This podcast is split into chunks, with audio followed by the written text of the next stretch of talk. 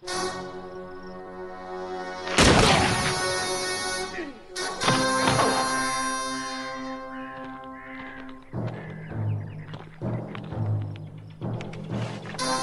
law.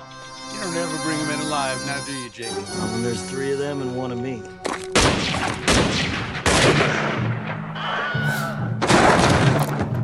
Bienvenue dans ce deuxième épisode de Spéculation by SoFilm et bonjour Emmanuel.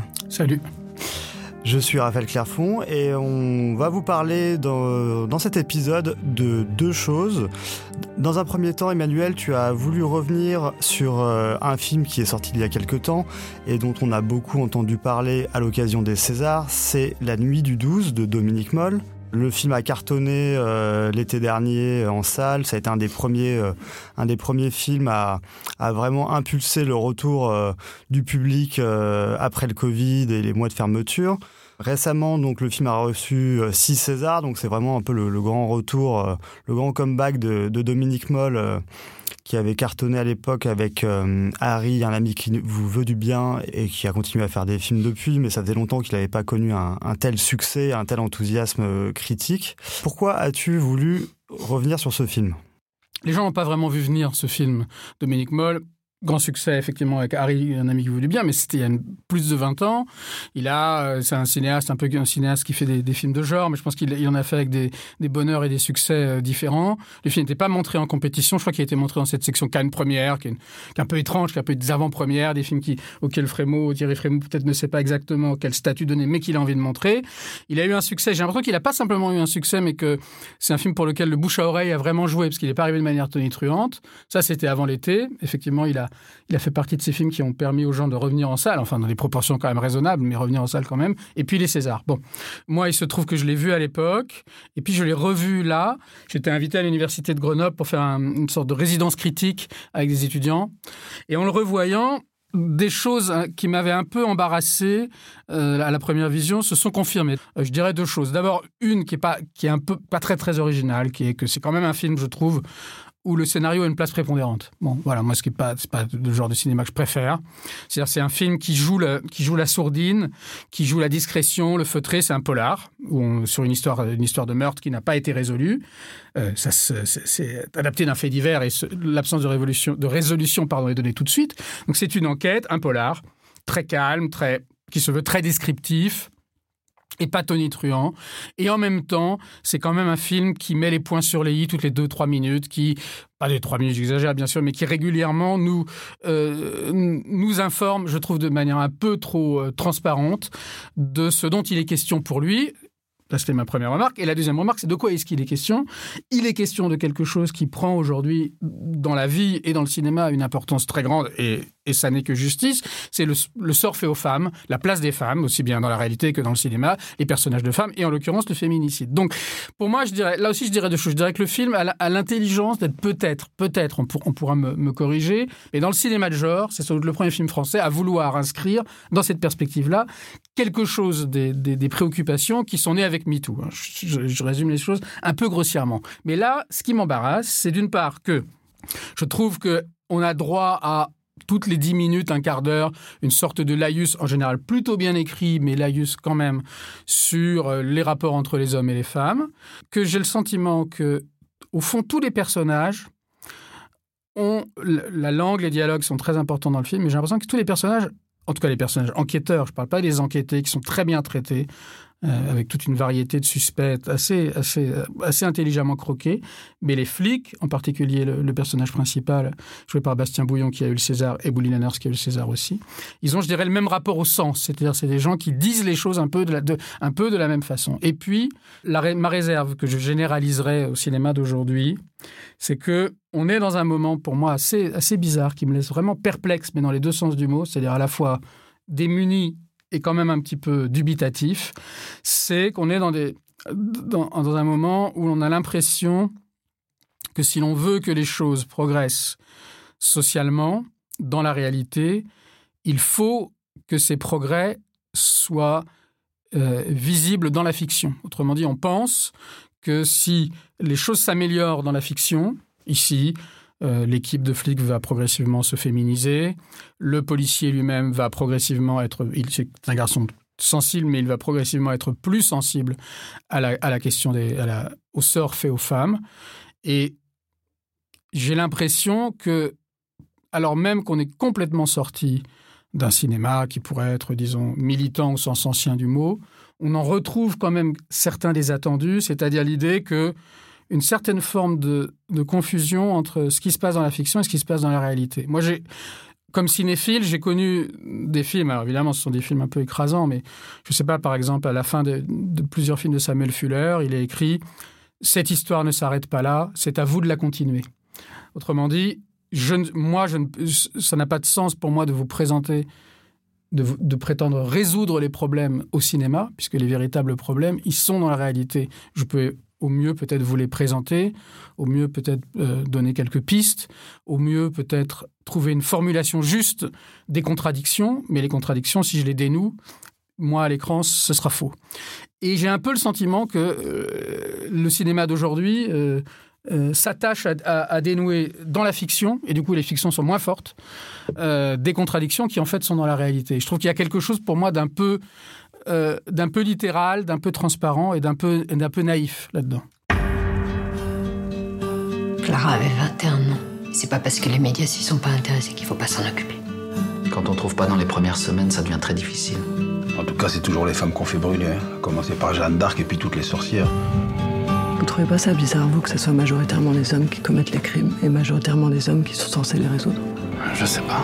C'est quoi cette obsession à vouloir cramer les filles? Pourquoi vous êtes tous à fantasmer là-dessus C'est quelque chose qui cloche entre les hommes et les femmes.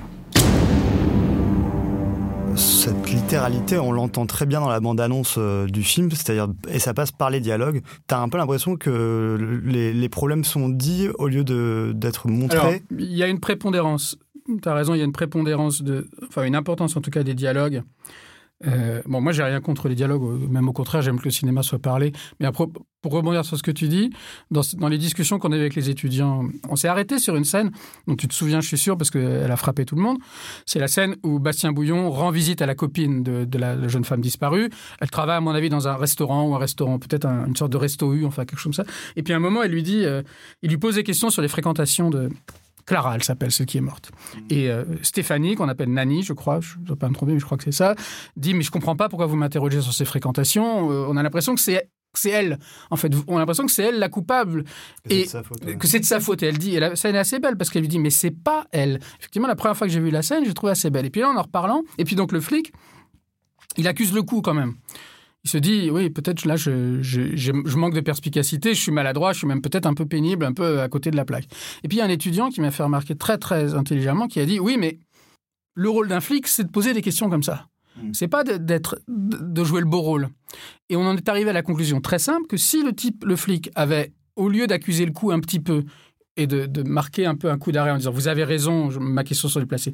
S'il avait dit écoutez, je suis absolument d'accord avec vous, mademoiselle, mais il n'empêche que moi j'ai posé mes questions et vous êtes Adam, je caricature, j'en ai, c'est pas mon problème.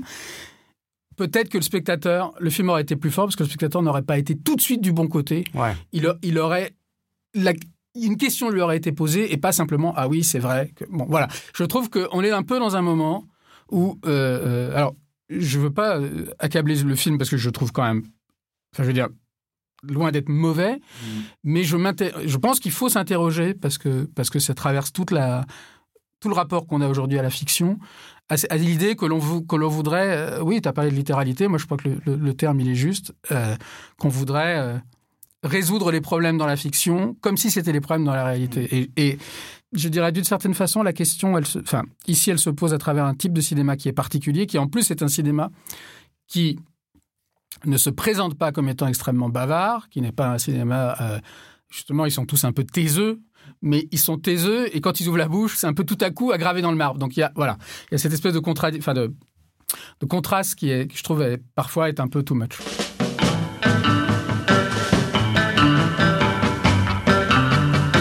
Enchaîne à présent avec un petit événement cinématographico-littéraire qui a donné son nom, ou en tout cas qui a donné l'inspiration au titre de ce podcast. C'est bien entendu Cinéma Spéculation, le nouvel ouvrage de Quentin Tarantino. Quentin Tarantino qui avait euh, publié récemment la novélisation d'Il était une fois à Hollywood et ce qui cette fois revient avec un, un autre beau pavé de plus de 400 pages. Euh, tu vas nous dire euh, ce, ce qu'est ce, ce, ce ce livre et, euh, et en quoi euh, il fait un peu événement ou pas. En tout cas, euh, au moment où on, est, on enregistre ce podcast, la veille, euh, la veille, Quentin Tarantino était présent en grande pompe au Grand Rex pour une, une masterclass avec des, des places euh, assez onéreuses Ouais. et, euh, et où ses fans se sont, euh, se sont pressés pour euh, recueillir la parole du, du maître. Alors, qu'as-tu à nous dire sur, ce, sur cette somme et euh, est-ce qu'elle a été à la hauteur de, de son titre? Ah, le, livre, c'est plusieurs choses. Moi, je trouve le livre très bien. J'aime beaucoup le livre. Peut-être il est un peu inégal. Ça tient peut-être aussi au fait que le livre est plusieurs choses à la fois. Euh, il est écrit sur la, première de couverture française au-dessous du, au-dessous du titre. Je voulais écrire sur le cinéma j'ai fini pour vous raconter un peu l'histoire de ma vie. C'est assez juste. C'est-à-dire que Tarantino, ici, parle essentiellement, sinon exclusivement, du, cinéma américain des années 70, c'est-à-dire le cinéma qu'il a vu, entre, puisqu'il est de 63, il vient, il vient d'avoir 60 ans, il y a très très peu de temps. Il parle du cinéma qu'il a euh, euh, vu entre l'âge de 7 ans et l'âge de 10, à peu près l'âge de 17 ans. Donc c'est vraiment les premières fois où il est allé au cinéma, dans des circonstances d'ailleurs dont, il parle de façon très... C'est plutôt le premier chapitre du livre, des circonstances assez rocambolesques, en compagnie de sa mère et du, petit ami ou d'autres petits amis de, sa mère. Et voilà. Bon, donc il, euh, c'est des films qui, pour la pour la plupart, mais pas tous, qui fait, je pense, aussi l'intérêt du livre. Certains sont très connus du public français, Bullitt, Inspecteur Harry, Taxi Driver. D'autres le sont beaucoup moins, voire pas. Je dirais que il y a, y a plusieurs choses dans le livre. J'ai des sentiments, en fait, toujours changeants par rapport à Tarantino, ce qui est sans doute une force de son côté. Il y a un film de lui que je trouve, pour l'avoir revu un grand nombre de fois, je trouve que son dernier film, Once Upon a Time in Hollywood, je trouve que c'est vraiment une merveille. C'est sans doute son film le plus fort. Euh, et, ce que toi tu as indiqué comme novélisation, d'un roman paru à l'époque chez Fayard, euh, moi me semblait aussi quelque chose de tout à fait formidable. J'en parle parce que ce livre-ci est un peu la continuation. C'est-à-dire quand il a fait cette novélisation, en fait, il a fait plus que ça. Il a fait quelque chose qui semble-t-il n'avait jamais été fait. C'est-à-dire que c'est pas simplement la mise en forme comme livre d'un film qui précède. Dans le roman Once Upon a Time in Hollywood, il y a des choses qui, correspondent totalement au film et il y a des choses qui sont pas du tout dans le film.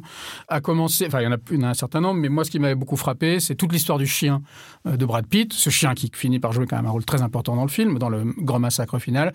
Toute l'histoire du chien est racontée sur une vingtaine de pages. Et puis, euh, euh, on découvre quelque chose qui, moi, me, en fait, m'a un peu frappé.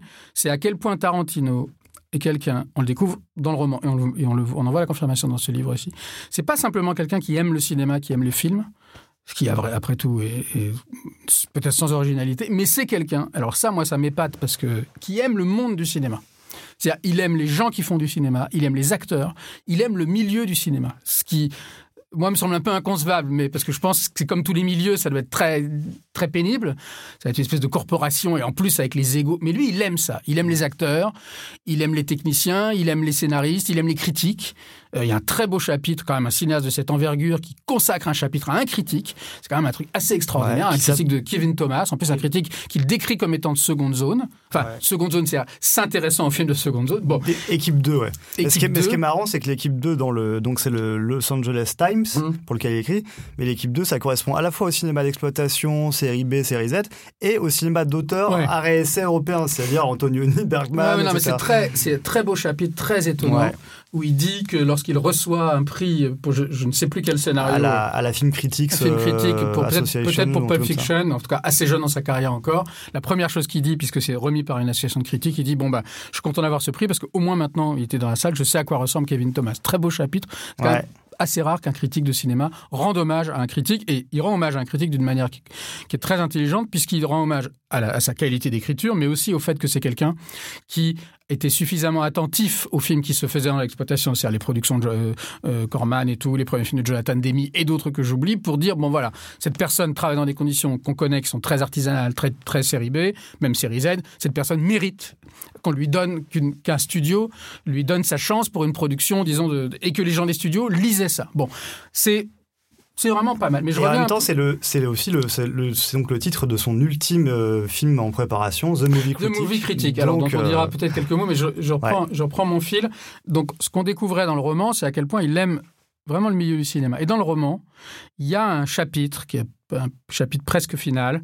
Il y a beaucoup de choses très belles dans le roman. Il y a notamment un moment où, où euh, le personnage, enfin, le personnage de Brad Pitt, Cliff Booth, rencontre euh, Aldo qui était l'acteur qu'on connaissait parce qu'il jouait euh, je ne vais pas dire de bêtises, mais qui joue dans Les Nuits et les Morts de Raoul Walsh, qui est complètement euh, alcoolisé, enfin qui est au bout de sa carrière. Mais plus loin, plus proche de la fin plutôt, il y a une conversation dans un café où le petit Tarantino apparaît d'ailleurs, où il demande un autographe, il y a une conversation entre un café entre des acteurs. Et là, on voit des acteurs de seconde, enfin des acteurs qui ne sont pas des stars, disons. Et les acteurs discutent du plaisir ou du non-plaisir qu'ils ont à travailler avec un tel et un tel, et de la difficulté qu'ils ont eu à obtenir tel ou tel rôle. En fait, c'est un, un moment qui rappelle, qui est assez proche de ce qu'on voit dans le film, lorsque le personnage de, de Leonardo DiCaprio, Rick, euh, Dalton, discute avec l'acteur de la, série, euh, qui est joué par Timothy Olyphant, et où ils ont la discussion pour savoir s'il est vrai qu'il a été sur le point d'obtenir le, le- le rôle de Steve McQueen dans La Grande Illusion, La Grande Évasion, pardon, et qui lui explique que pas vraiment, mais qu'on sent quand même que ça réveille en lui des souvenirs douloureux, parce que il se dit que si jamais il avait obtenu ce rôle, sa carrière aurait été tout à fait différente. Et le si jamais est une dimension absolument capitale de Once Upon a Time Hollywood et aussi de ce livre, et je pense que c'est quelque chose qu'on a appris à voir chez Tarantino. Justement, la spéculation, l'alternative. Mais j'en reviens à mon chapitre parce qu'il est aussi question de ça. Ils discutent donc, ces acteurs, et il y en a un qui dit « Ah là là, j'ai... je, voulais tellement avoir ce rôle, je ne l'ai pas eu, mais tu comprends, j'étais huitième sur la liste. Et le, type, un type en face de lui, je parle de mémoire, hein, je ne l'ai pas relu, lui, essaye de lui, essaye de lui remonter le moral en lui disant Mais imagine que le premier de la liste n'ait pas été pris parce euh, qu'il convenait pas, il s'était blessé ou qu'on l'appelait sur quelque chose. Imagine que le deuxième, je sais pas, il, était en instance de divorce, il n'avait pas le temps, il pouvait pas être pris. Imagine que le troisième, il, il avait trop picolé ou il avait pris 15 kilos. Imagine que le quatrième, etc., et qu'on arrive à, et qu'on arrive à toi huitième sur la liste. Et le type lui fait une réponse qui résume, je trouvais, beaucoup l'esprit, l'extrême, le mélange chez Tarantino d'une très très grande vivacité d'esprit et et d'un esprit qu'on pourrait dire presque délirant et en même temps un esprit qui, que, moi je qualifierais presque de mathématique.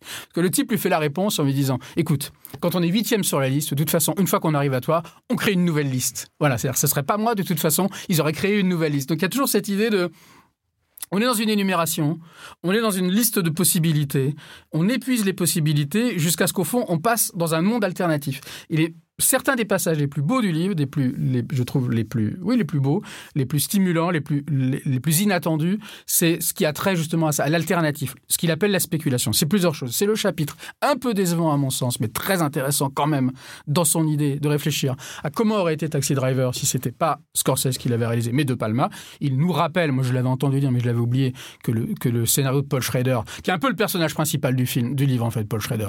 Donc moi, ça m'a, c'est un, un cinéaste, j'ai, vu Hardcore, tiens, que j'avais jamais vu, dont Tarantino dit finalement pas mal, beaucoup de mal, que je trouve, alors que moi je l'ai vu en me disant, tiens, il faut que j'aime parce que ça lui a plu. En fait, il en dit beaucoup de mal. Bon, euh, Paul Schrader, c'est un peu le type qui traverse le livre, hein, je, pense, parce que les, les obsess- ses obsessions autour de la violence, beaucoup, euh, je pense, parlent à Tarantino. Et puis c'est un scénariste, c'est un, un cinéaste. Mais donc Tarantino se dit, bon, alors, si Taxi Driver avait été réalisé plutôt par Brian De Palma, puisque Brian De Palma a eu le scénario avant Scorsese, pendant un dîner avec Schrader, il l'a passé. Bon. Donc il réfléchit, quels, quels acteurs il aurait choisi, le film n'aurait pas été fait du, même point de vue. Bon, voilà. Donc on est là où, où Tarantino est très, très, très fort et où sa connaissance du cinéma n'est pas simplement disons une érudition, mais, mais je dirais opératoire, c'est toutes les fois où il se dit comment aurait été le film si ça n'avait pas été tel acteur, mais tel autre? Comment aurait été le, Mac euh, joué par euh, Harvey Keitel dans, Taxi Driver si ça avait été un autre acteur? Euh, Quelle liste d'acteurs, moi, Tarantino, j'aurais fait en priorité si j'avais réalisé ce film? J'oublie tout, mais bon, là-dessus, il est... Il a une capacité que je trouve très éclairante parce que souvent ce sont des films, en tout cas Taxi Driver, euh, Inspecteur Harry, Les Vallées d'Alcatraz, c'est des films qu'on connaît très bien. Allez, allez à nous les faire voir sous un autre œil parce que il introduit là-dedans du conditionnel, euh, de la possibilité, du spéculatif, euh, de l'alternatif et, et, c'est absolument passionnant. Là où je trouve le livre aussi tout à fait intéressant à lire, c'est que c'est un livre qui est plein d'ambiguïté. Plein d'ambiguïté sur la violence et plein d'ambiguïté politique, mais que Tarantino, ces ambiguïtés, il les contourne pas. Ah, c'est un peu le contraire de ce qu'on disait de la nuit du 12, c'est que c'est pas quelqu'un qui, qui, qui aplanit les contradictions. You're Rick fucking Dalton. Don't you forget it. Comment ce que, euh, ce, que, ce que raconte Tarantino dans le livre dialogue ou éclaire euh, sa filmographie euh, Est-ce que ça, ça change le regard sur Alors, les films? Ça éclaire parce que euh, le problème des mondes alternatifs, ou de ce qu'on a appelé plus, plus grossièrement, je dirais, refaire l'histoire, comme on dit parfois, refaire le monde aussi, euh, y compris au café, est devenu progressivement la grande affaire de Tarantino. Et moi, je dois dire, ça m'a permis de comprendre aussi qu'au fond, ça avait toujours été son affaire, mais qu'on ne l'avait pas vu, parce qu'on était obnubilé par les, un peu la, la marque de fabrique telle qu'elle s'est manifestée d'abord, violence, dialogue, Vengeance. tout ça, citation. Mais je pense que la, la question de la, de la, du- disons, du monde alternatif, de, la réincarnation, de la possibilité du cinéma de nous présenter des choses qui n'ont pas été et de nous rendre sensibles à ces choses-là, c'est en fait quelque chose qui est, présent dans, ces films. Dès le début, moi j'aime bien dire par exemple que euh, quand on m'invite à intervenir sur Tarantino, que la première scène de Reservoir Dogs, qui est, peut-être la scène la plus connue du cinéma contemporain, l'analyse de Like a Virgin, en fait, évidemment, elle a frappé tout le monde parce que c'est des mecs qui ont une discussion plutôt, on va dire, intelligente sur une, chanson populaire. Donc ça a beaucoup frappé tout de suite Tarantino comme étant dans le commentaire de la, de la, de la pop culture et beaucoup de dialogue. Mais si on écoute le texte, on s'aperçoit que c'est des gens qui se disent bon, euh, euh, est-il possible de redevenir vierge? Euh, ça, veut, ça veut dire quoi ce titre? Se sentir comme une vierge? Donc tout de suite la question est posée de est-ce qu'on peut recommencer Est-ce que le cinéma, ou tout de suite la question est posée dans ce cinéma plutôt, de la possibilité de recommencer à vivre, de vivre à nouveau sous une sous une euh, sous un nouveau signe, une nouvelle vie. Bon, alors évidemment moi à l'époque, je l'avais pas vu du tout, du tout, du tout. J'ai jamais beaucoup aimé cette scène parce que je trouvais qu'elle était un peu grossière, un peu couillue, un peu mec entre eux, ce qui est quand même beaucoup Réservoir Dogs. Mais si on reprend tous les films à la lumière de ce que de ce qu'ils traitent vraiment frontalement depuis, depuis Inglourious Bastard, c'est-à-dire depuis qu'il a fait mourir Hitler dans un cinéma et non pas dans son bunker, c'est vraiment l'hist- c'est vraiment l'idée du cinéma comme, euh, comme monde alternatif, mais à part entière, vraiment comme... Bon, et moi je crois que contrairement à ce qu'on dit beaucoup de Tarantino, ces mondes alternatifs, ils sont, ils sont logiquement construits dans ces films. C'est pas simplement l'effet de son audace, même si son audace est grande. Donc le livre, il s'inscrit totalement là-dedans, dès lors que il est dans ce qu'il qualifie de, au singulier en anglais, au, au pluriel en français, je ne sais pas pourquoi ce changement, mais peu importe, de spéculation, c'est-à-dire dès le moment où il réfléchit à ce qu'un film aurait pu être, mais réfléchir à ce que le film aurait pu être, on sait que c'est souvent un mauvais réflexe de critique. Enfin, moi, je crois. C'est-à-dire que quand on s'intéresse à un film, il faut dire ce qu'il est et pas ce qu'il aurait pu être.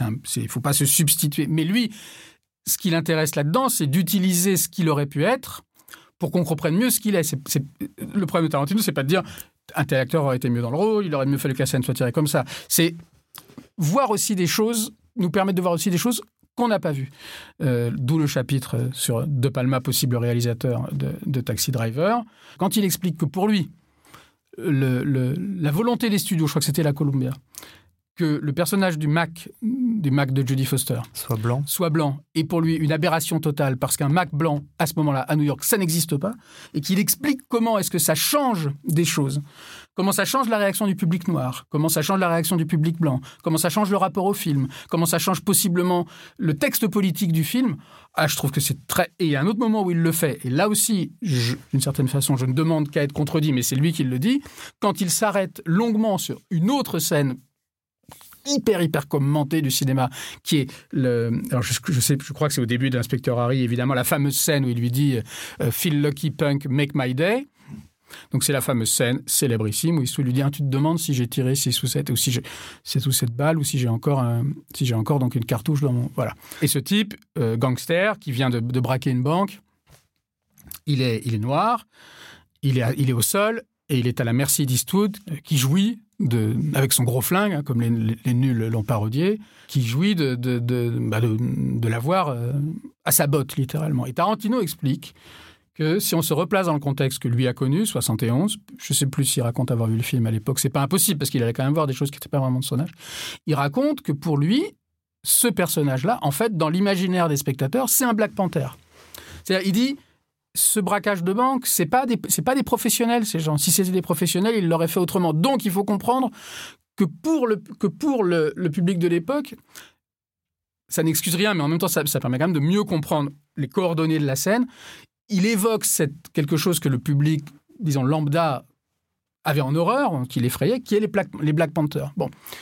Euh, et Tarantino, évidemment, à ce moment-là, inscrit ça aussi dans le contexte de, la, de, de, post-hippisme, disons, qui est évidemment un contexte qui l'intéresse beaucoup et qu'il traite en grande partie, dont, dont Once Upon a Time in Hollywood euh, parle, parle beaucoup. Et là, je trouve que ces deux choses, euh, d'une part, ce personnage de blanc dont il dit qu'en fait, il n'existe pas dans la réalité, euh, que si la Columbia...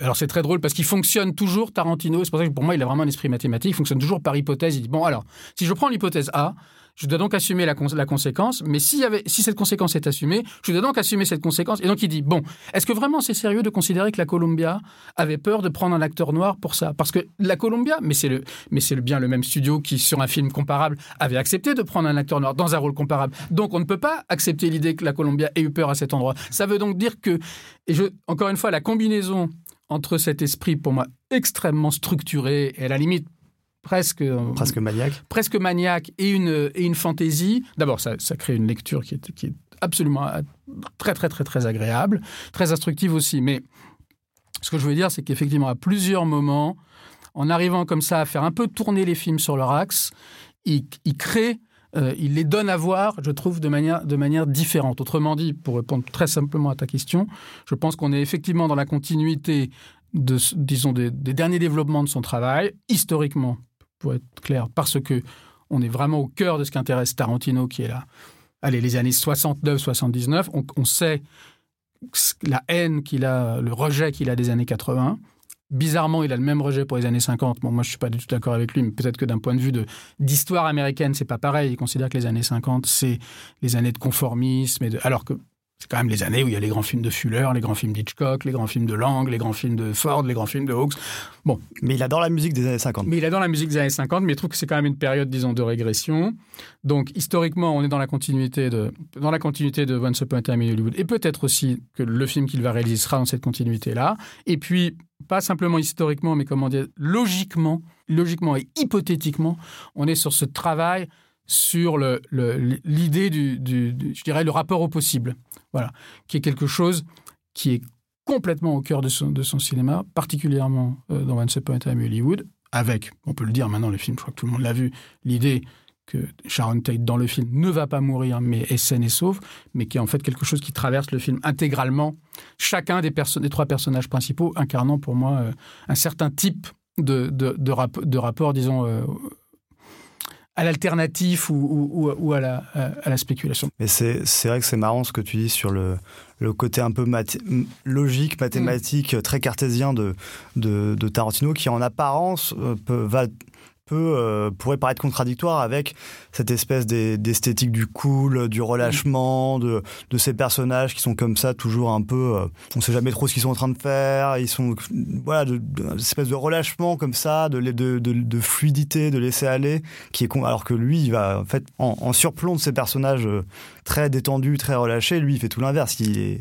Oui, oui, il a, il a, il a une, j'allais dire une rigueur et en même temps, c'est, c'est peut-être autre chose que, que, que, simplement de la rigueur. Mais là, le, le livre est écrit, alors parfois on, on a presque l'impression de lire du Alexandre Dumas, on sait qu'il passait très souvent à la ligne pour...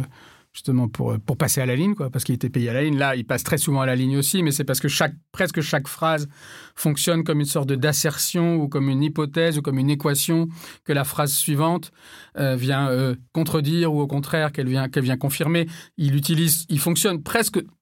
Évidemment, c'est écrit à une voix, c'est un monologue, mais c'est presque un dialogue. ça, Il pose une question et puis il dit Ah, Alors, je peux répondre ça. Ah, mais si vous me répondiez ça, ah, qu'est-ce qui se passerait? Donc ça, c'est évidemment très, je trouve tout à fait, tout à fait passionnant. Et puis il y a le dernier chapitre qui s'appelle, je crois, tout simplement Floyd, note de bas de page, qui est très beau. Alors, de, quoi il s'agit? Il s'agit d'un, de, de l'hommage.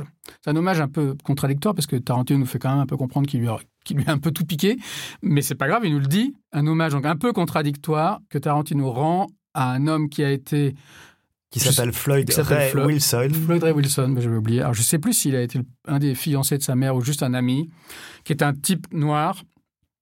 Évidemment, c'est très important. L'intérêt de Tarantino pour la culture noire et traverse absolument le livre, qui était un type un peu vagabond, un peu, ouais, semi un peu marginal, euh, peut-être semi-gangster. On ne sait pas trop de quoi il vit. Euh. Euh, qui, qui, a, qui a vécu à un moment, qui a été hébergé à un moment chez la mère de Tarantino, avec qui Tarantino a eu des rapports, des plutôt très bons rapports, même si c'est un peu mal démarré entre eux, parce que le Floyd en question l'avait promis de l'emmener au cinéma et lui a posé un lapin mais qui en fait a eu une, très grande influence sur lui dans la découverte de certaines choses, dans la façon de parler, et même ce Floyd, je crois, a écrit un scénario, je ne sais plus si Tarantino raconte l'avoir lu, mais enfin il a écrit un scénario qui n'a jamais été tourné, et en gros Tarantino dit que dans le scénario, il y a un certain nombre de choses que ce Floyd a, mises, que lui a, reprises à son compte pour, pour Django. Donc ça, c'est la fin est très belle, parce que c'est le dernier chapitre, et ça s'appelle Floyd, note de bas de page, avec un petit astérisque, parce que plus tôt dans le livre, quand le nom de Floyd apparaît, il y a un astérisque, et donc il dit, OK,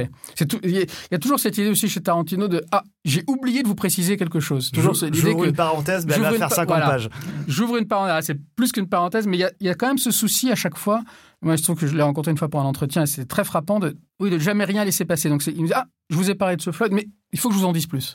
Et en effet, ce qu'il dit, ce qu'il dit vaut tout à fait le, euh, vaut vraiment le, coup de, finir le livre là-dessus.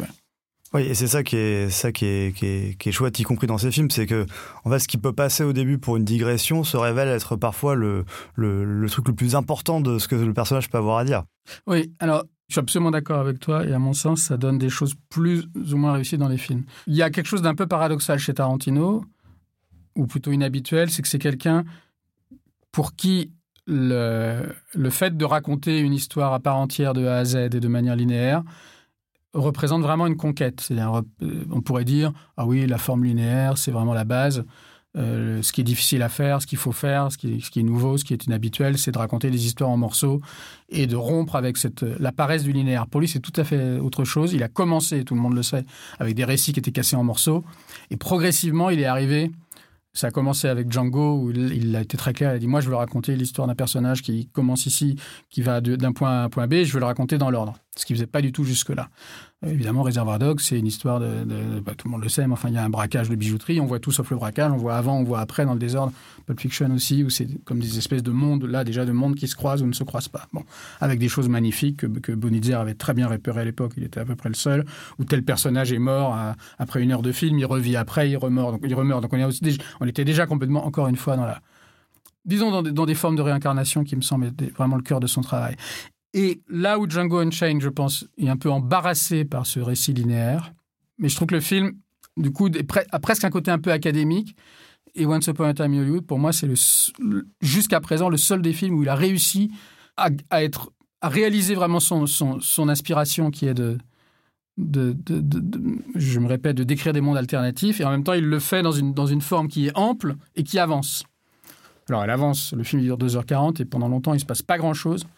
Mais le film est quand même d'un seul tenant. Il y a ce moment absolument magnifique qui, occupe presque toute la deuxième heure, où les trois personnages euh, vaquent à leurs occupations un, après-midi, je crois, de février 69. Euh, elle, elle va au cinéma voir euh, le film dans lequel son personnage joue. Rick Dalton, il, pense qu'il va relancer sa carrière un peu en jouant dans une série. Et Cliff Booth, le cascadeur, va rendre visite.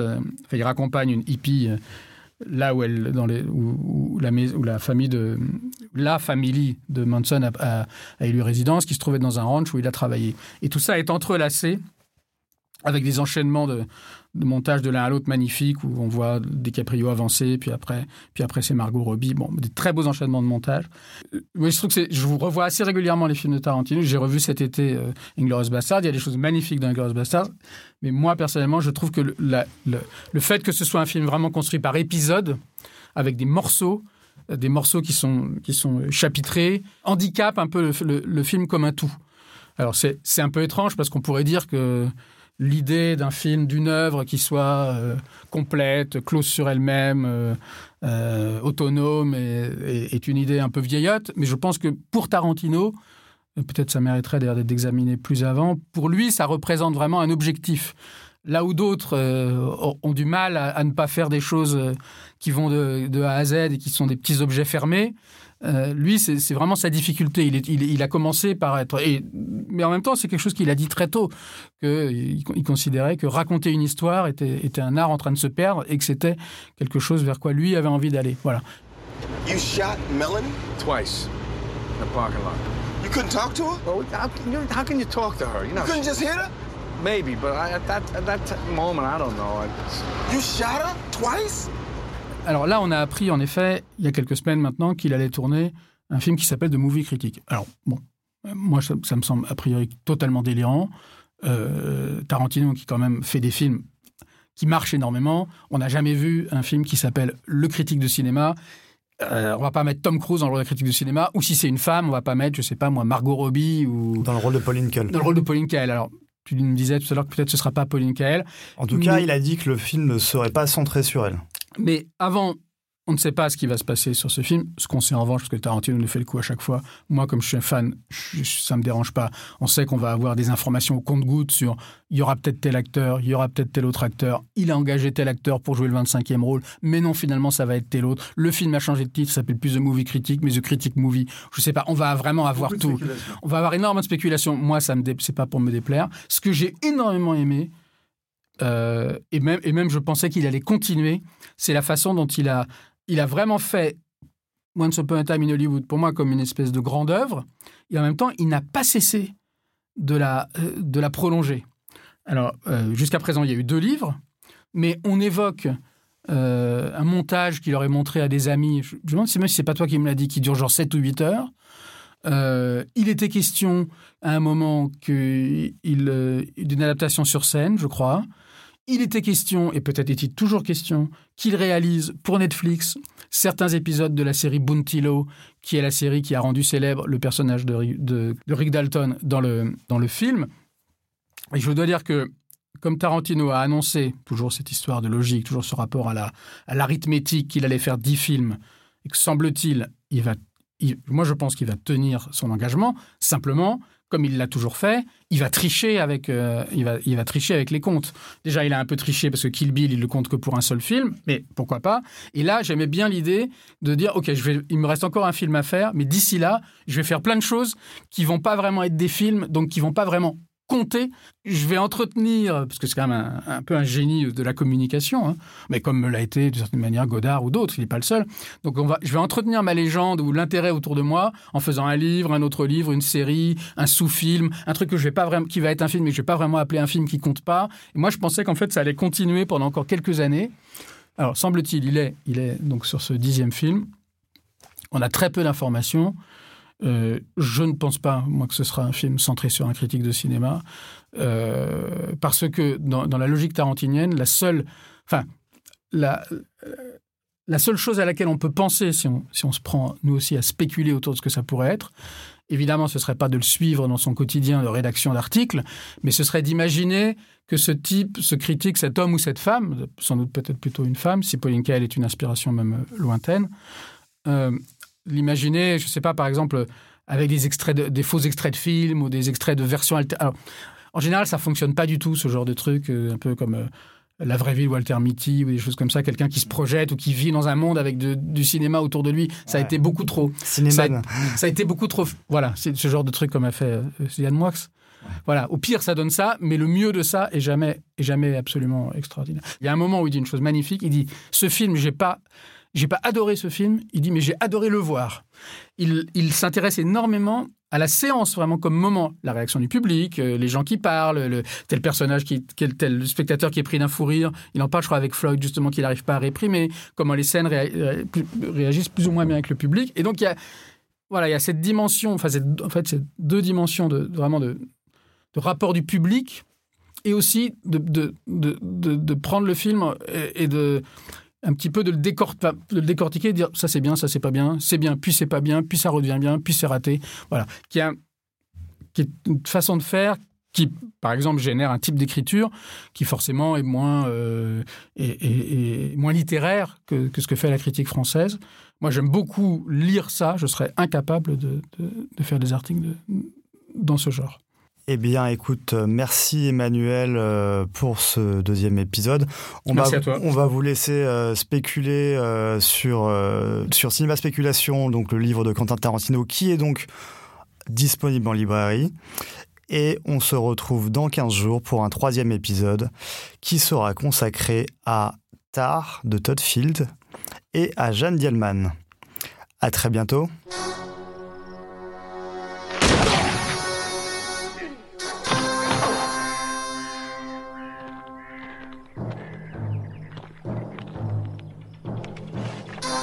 County Law. You don't ever bring them in alive, now do you, Jake? When there's three of them and one of me.